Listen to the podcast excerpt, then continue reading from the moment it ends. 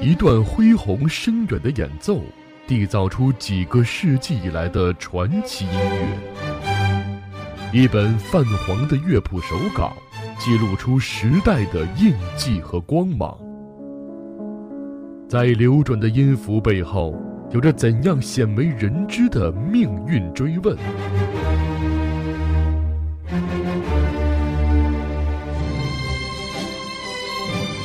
在岁月的沉淀和累积之下，又埋藏着多少大师的艺术宝藏？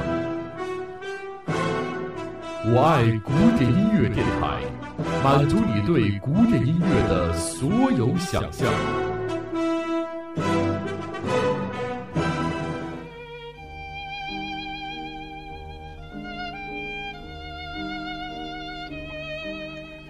各位正在收听节目的朋友们，大家好，我是主播白檀。今天将要播放的是一支小提琴协奏曲。在浪漫主义时期的作品当中，有四部小提琴协奏曲可以称之是小提琴家的标准曲目。那么现在在唱片里面，这几部小提琴协奏曲也是录制的非常多的。这四部小提琴协奏曲分别是贝多芬的 D 大调协奏曲、布拉姆斯的 D 大调协奏曲。柴可夫斯基的 D 大调协奏曲，还有门德尔松的一小调协奏曲。其中，门德尔松所写的这一支一小调小提琴协奏曲，被认为是最具有柔美气质的一支。它的作者费利克斯·门德尔松是犹太人，出生在一个很富裕的犹太银行家的家庭。他的杰作当中，应该说大家最容易听到的是从《仲夏夜之梦》所选出来的婚礼进行曲。这支婚礼进行曲。与瓦格纳在《罗恩格林》当中所写的婚礼进行曲，无论是在电视、电影还是在现实当中，应该每年都有机会听上好几次。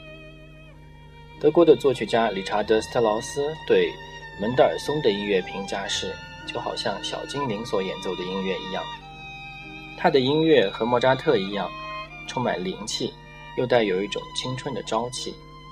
曾经有一位乐评家说过。愿以他的生命为代价，换取第一次聆听一小调小提琴协奏曲时的那种内心的感觉。今天所选的这个版本来自阿尔弗雷多·康布利。康布利于1906年出生于意大利的罗马，1911年随全家搬到了英国。他在英国享有很高的声誉，甚至有乐评家认为他是帕格尼尼之后意大利最重要的小提琴家。